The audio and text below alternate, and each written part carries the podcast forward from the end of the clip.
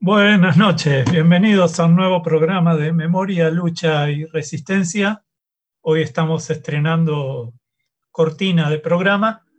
Eh, bueno, en el encuentro de hoy vamos a estar tocando un tema muy, muy actual, que es el de la minga indígena. Actual y, y polémico, como todos los temas que hemos trabajado hasta aquí, y en donde intentamos, sin, sin esquivar la toma de posición, mostrar las varias voces y opiniones en torno a este tema y a todo lo que hemos venido trabajando y trabajaremos. Bueno, le doy saludo a colega y amigo Juan José.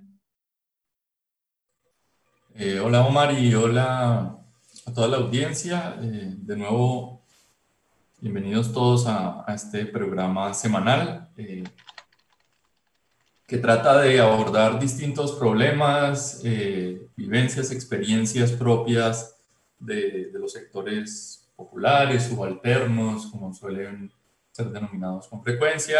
Eh, en todo caso, sectores eh, o, personas, comunidades del ámbito social que son poco atendidas y escuchadas en los medios.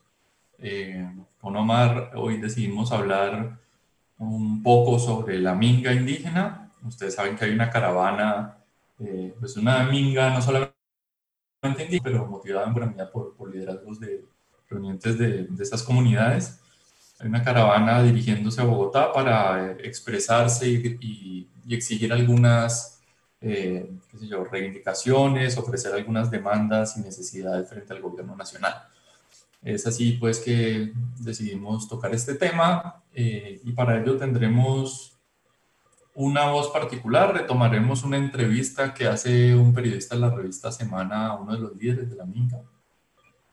Y después de, de escuchar esa conversación, que nos parece pertinente porque es informativa, eh, pero además porque de allí podemos sacar algunas luces sobre, sobre los lenguajes, la manera de manifestarse, las preocupaciones, eh, vamos a tener una breve conversación sobre, sobre esta experiencia. Eh, así que pues no sé si Omar quiere decir algo más, si no arrancamos con este, con este primer audio introductorio. No, vamos, vamos con, vamos con el audio, si te parece.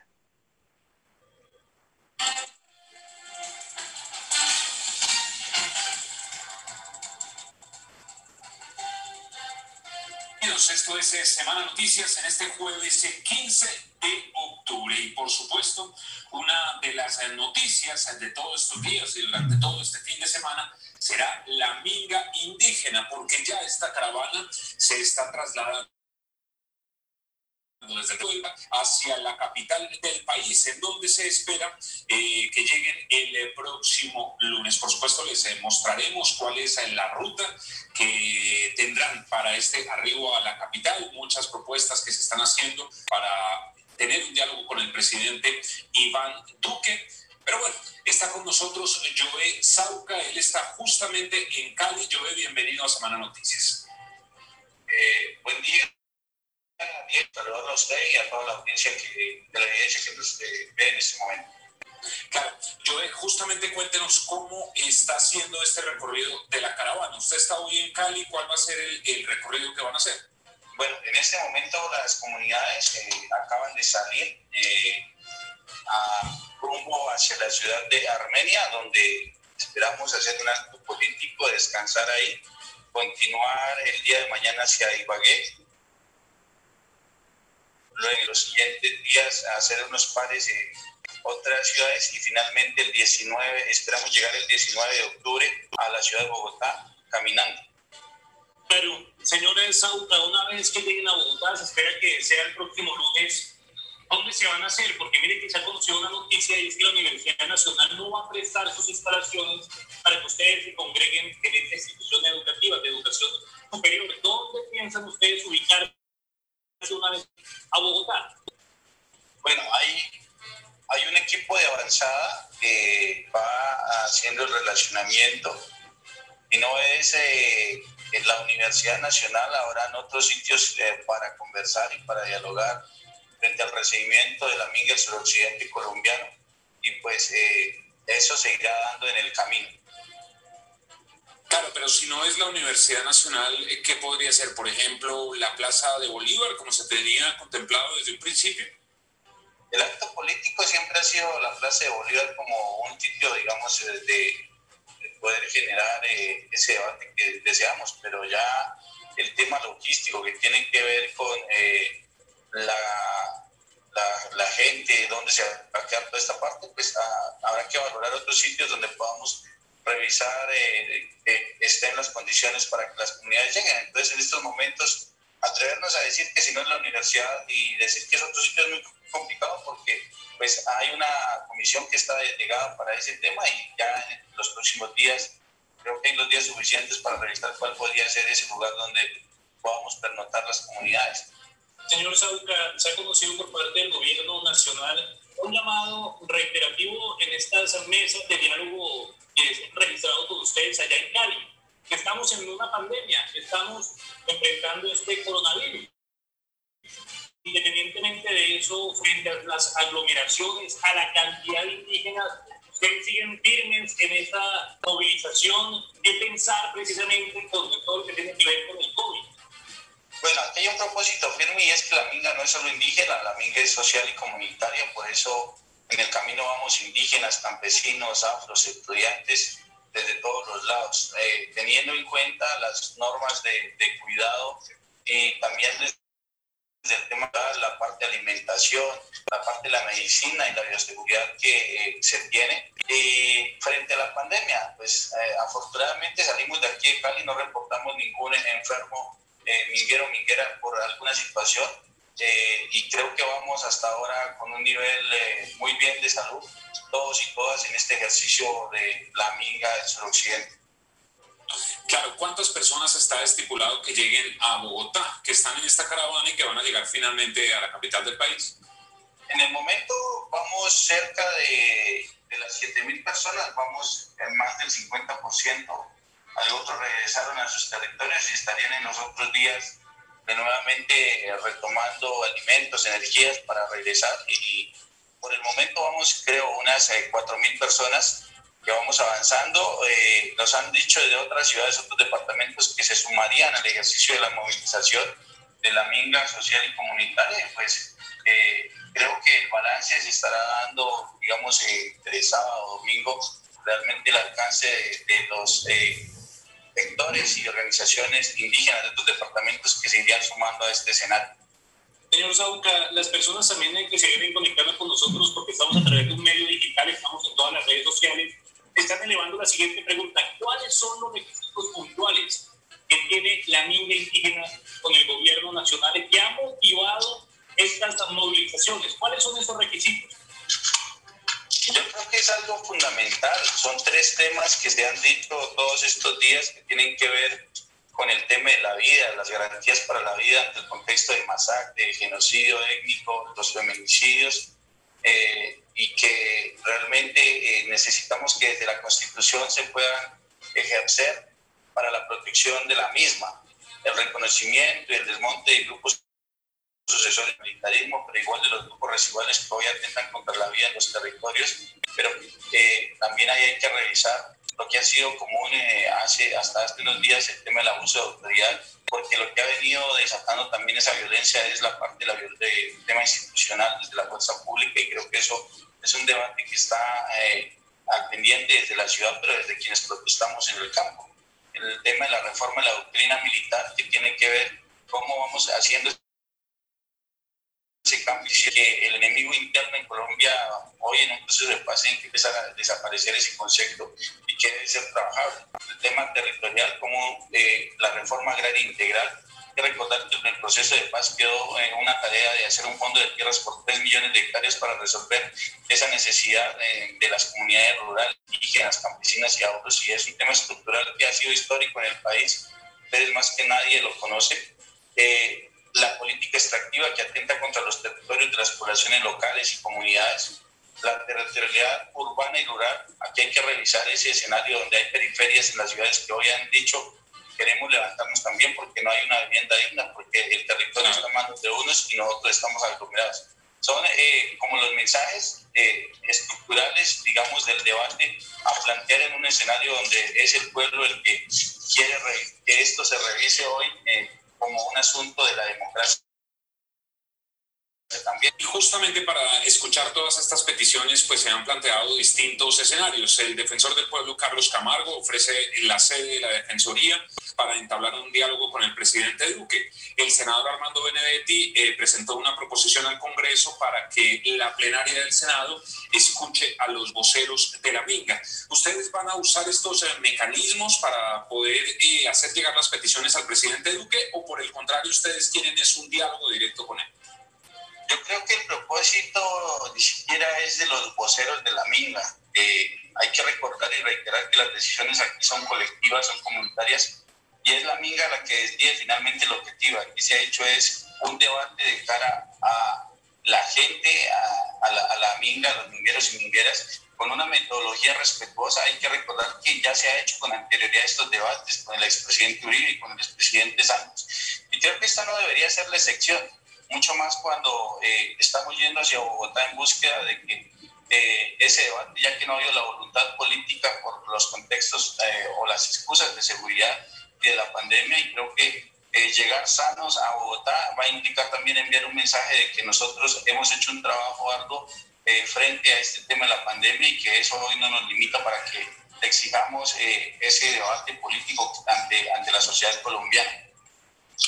Pero el tema como tal de cara con el presidente Iván Duque, ¿ustedes insisten en que se tienen que reunir con el presidente Duque o por el contrario con los delegados del gobierno nacional? No debe ser en cabeza del presidente, él definirá su gabinete, pero debe estar presente para hacer ese diálogo, ese, ese debate respetuoso desde la mirada que hoy tenemos nosotros eh, en la sociedad y de la mirada del gobierno también. Creo que eso es necesario revisarlo frente a todo lo que viene dándose eh, eh, con los puntos estructurales que estamos planteando. Claro, y finalmente, señor Sauca, ha habido polémica porque hay unas eh, que aseguran ser de la Colombia humana. han retuiteado, han apoyado la amiga, han puesto mensajes y se ha querido mostrar con esto que la minga tendría también algún efecto político. ¿Usted no cree que les hace daño a ustedes en medio de todo ¿no? que se estén inmiscuyendo sectores políticos en esta minga, en esta minga, en esta caravana? Señor Sauca. Hola, hola. Sí, sí. ¿Me escucha la pregunta? Sí, sí, perfectamente. Alcancé a escuchar la pregunta. Yo creo que eh, las vocerías eh, hoy que se nombran desde los diferentes escenarios políticos controversias y contra, eh, las dejamos allá en ese escenario. Lo que nosotros hemos planteado es un propósito social, un propósito no afines a partidos políticos, sino desde la realidad de las organizaciones. Y creo que eh, debemos salirnos de ese panorama.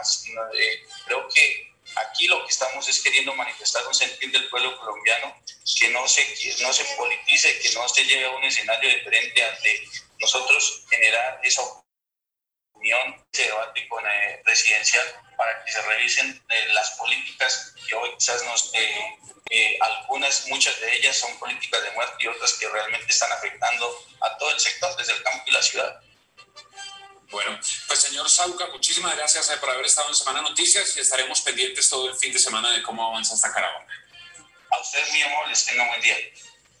Javier. Bueno, ahí estaba una entrevista que muy amablemente Revistas eh, comparte a través de su espacio de YouTube y, y, que nosotros hemos, con el reconocimiento debido, utilizado para informar un poco a, a nuestra audiencia y empezar a tener un, una discusión eh, sobre este asunto. Eh, Omar, no sé si tienes comentarios al respecto. Sí, en primer lugar, una información que creo pertinente. Se había anunciado la desaparición de un líder de la Minga aquí en Cali, apareció hace momentos. Estaba en Pereira, bueno, se está averiguando qué pasó, pero, pero el tema es que está, que está bien. Eso había sido un motivo de preocupación importante. Bueno, y sobre lo escuchado, creo, Juan José, un montón de cuestiones, ¿no? esta pelea repetida entre gobierno de Bogotá y gobierno nacional, ahora eh, leía una nota del espectador donde se confrontaban estas dos opiniones y donde el, bueno, el gobierno nacional le tira al gobierno de Claudia López la responsabilidad por la acogida y la seguridad de esta minga, que me parece, debo decirlo, una bajeza. Y, quizás una aclaración lateral. Eh, cuando uno habla gobierno nacional, eh, incorpora también, lógicamente, otras voces vinculadas. Algunas de ellas creo no vale la pena darles destaque en este debate, como la que mencionaba que la Minga era un intento de, toma socialista del Estado. Vemos que el otoño del patriarca se quede en una novela de, García Márquez, no en una opinión política. Pero bueno, esto y, la, que creo yo, la validez de muchas de las cosas que, que esta Minga destaca, ¿no? La más, creo, inmediata es la de las masacres. Ahí hay, se escucharon y también en otra nota de periódicos están los datos que son escalofriantes de los últimos años, ¿no? Asesinatos y, masacres, no homicidios colectivos, masacres. No sé, bueno, habrás visto, Juan José, ahí en el espectador se publicaron estos datos. Eh, nueve masacres con 36 víctimas mortales y 47 líderes indígenas eh, asesinados, según Indepaz, que es una, una fuente confiable. Datos terribles, ¿cierto? Sin, sin duda, eh, eh, se, agregan a, a, un, a, un, agosto de terror y, continúan con una, con una tendencia o digamos con unas prácticas Probablemente la tendencia se haya reducido frente a ese agosto que fue absolutamente desconcertante, pero no, no por ello el ritmo de, de asesinatos, de masacres eh, sea despreciable en absoluto. Y, y, solo por ello hay una justificación eh, fundamental, digamos, legítima y apenas comprensible para esta manifestación popular. Es una manifestación que, como se puede entender a partir del lenguaje que utiliza el, el líder entrevistado, eh, busca, busca conciliar, busca establecer acuerdos para garantizar un estadio de paz, de convivencia mínimo, razonable, eh, en particular en el contexto del caos, exclusivamente. Es, no, hay, no, hay, una actitud y un tipo de lenguaje confrontativo. Eh, en cambio, lo que hay una es, es, una expresión de preocupaciones y, y de voluntad de construcción de un, de, un, de, una, de un debate, de unos acuerdos con el gobierno nacional. Eh, es, así, estoy de acuerdo con eso. Yo, una de las, de las preguntas que uno se puede hacer, nosotros ya tuvimos algún, un par de programas eh, sobre masacres hace algunas semanas, entre agosto y septiembre, justamente, alguno, uno de ellos incluso muy acalorado, digamos, o acalorado, qué sé yo, eh, que, que, exasperaba y preocupaba un poco por, por, por la intensidad del fenómeno de, la, y, las manifestaciones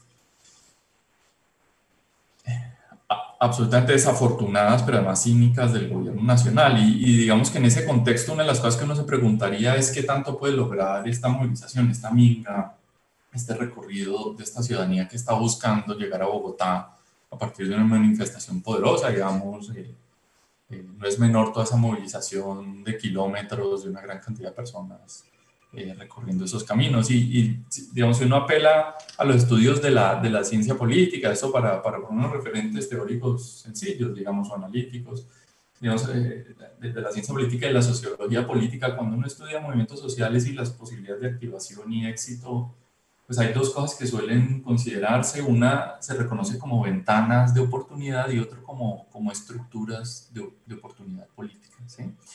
Y las ventanas de oportunidad eh, generalmente están asociadas a, a, a, momentos eh, coyunturales específicos que tienen en un nivel de, de debilidad o de aprietos al, al, al, gobierno, en particular gobierno nacional, pero no necesariamente sobre el, gobierno sobre el cual se va a movilización en las demandas.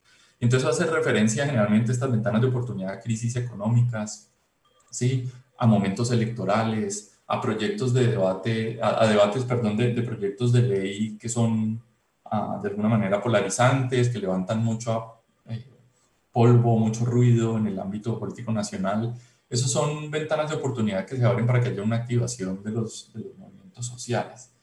Eh, las masas son un motivo para la movilización, el incumplimiento de los acuerdos de La Habana son un motivo para la movilización, pero poco podría pensarse que ellas constituyen, estas dos cuestiones o motivaciones constituyen una ventana de oportunidad para lograr una posición de negociación frente al gobierno nacional dura, en el sentido de que no han estado en el centro del debate político nacional y que hay unas coaliciones de apoyo importantes dentro del gobierno central. Y digamos, ahí aparece lo otro que se conoce como estructuras de oportunidad política y las estructuras de oportunidad política ya no hablan del momento coyuntural en términos de una crisis económica, de un, momento electoral que, que, ponga en situación de debilidad al presidente y lo comprometa en el discurso, en los compromisos sociales que tenga que llevar adelante.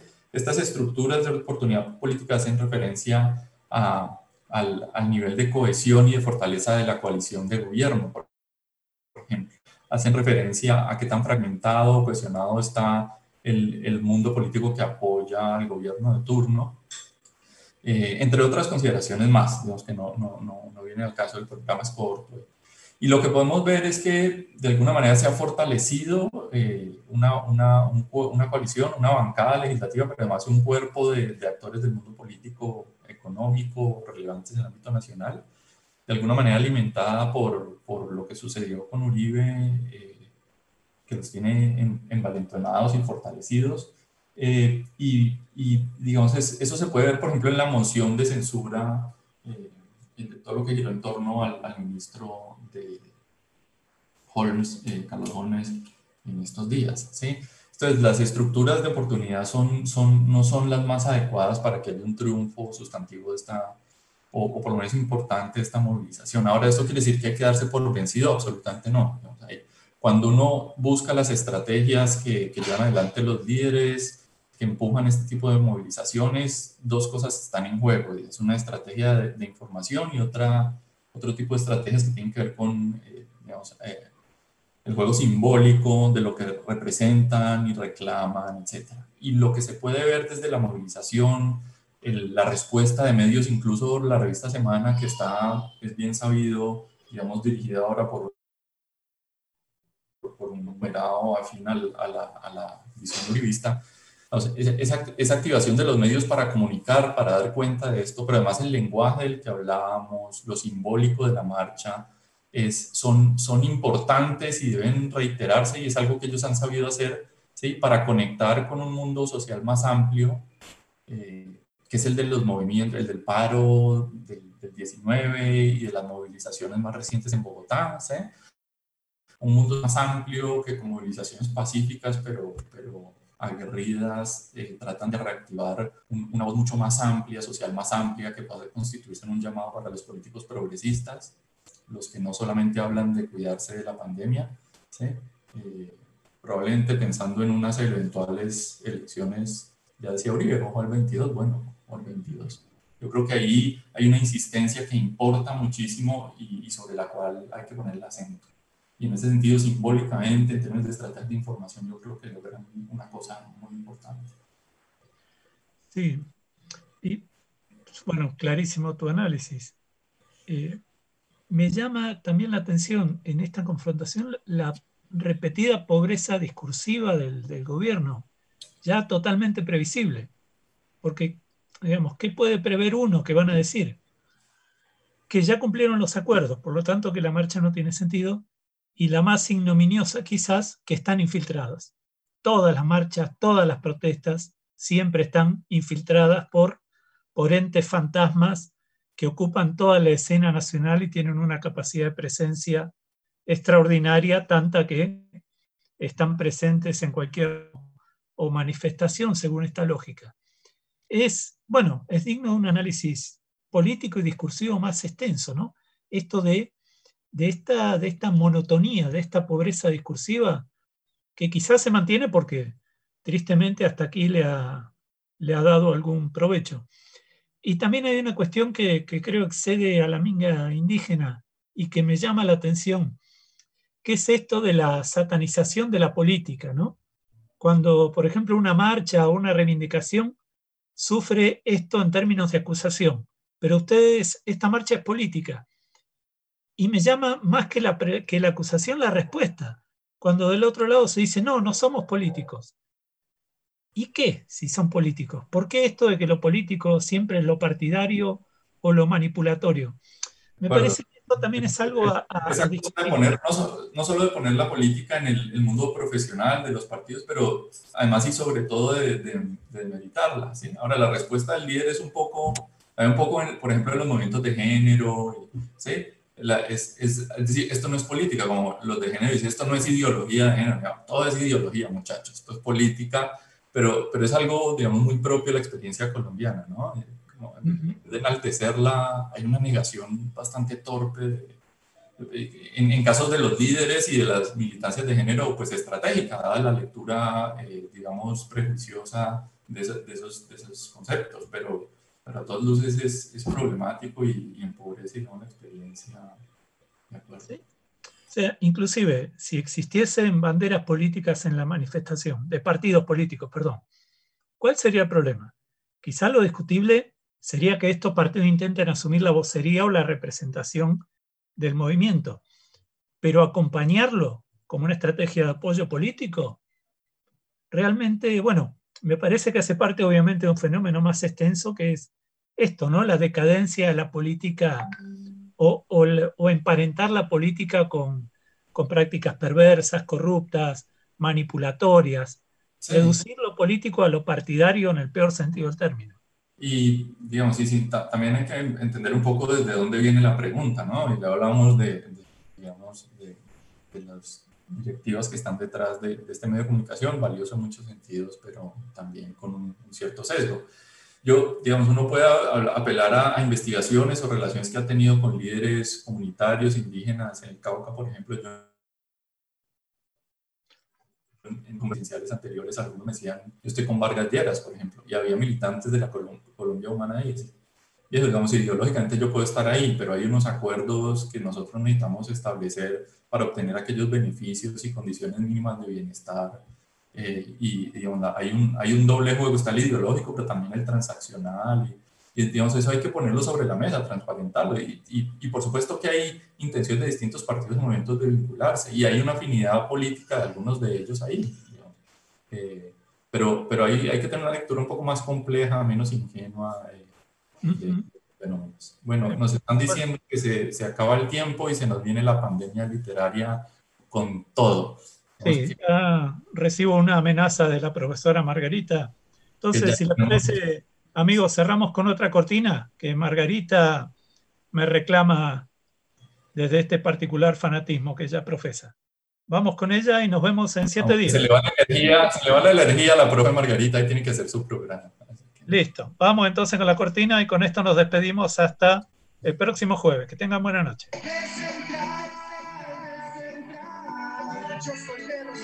De Rosario de Central. De Central, Yo soy de Rosario, de Rosario y de Central.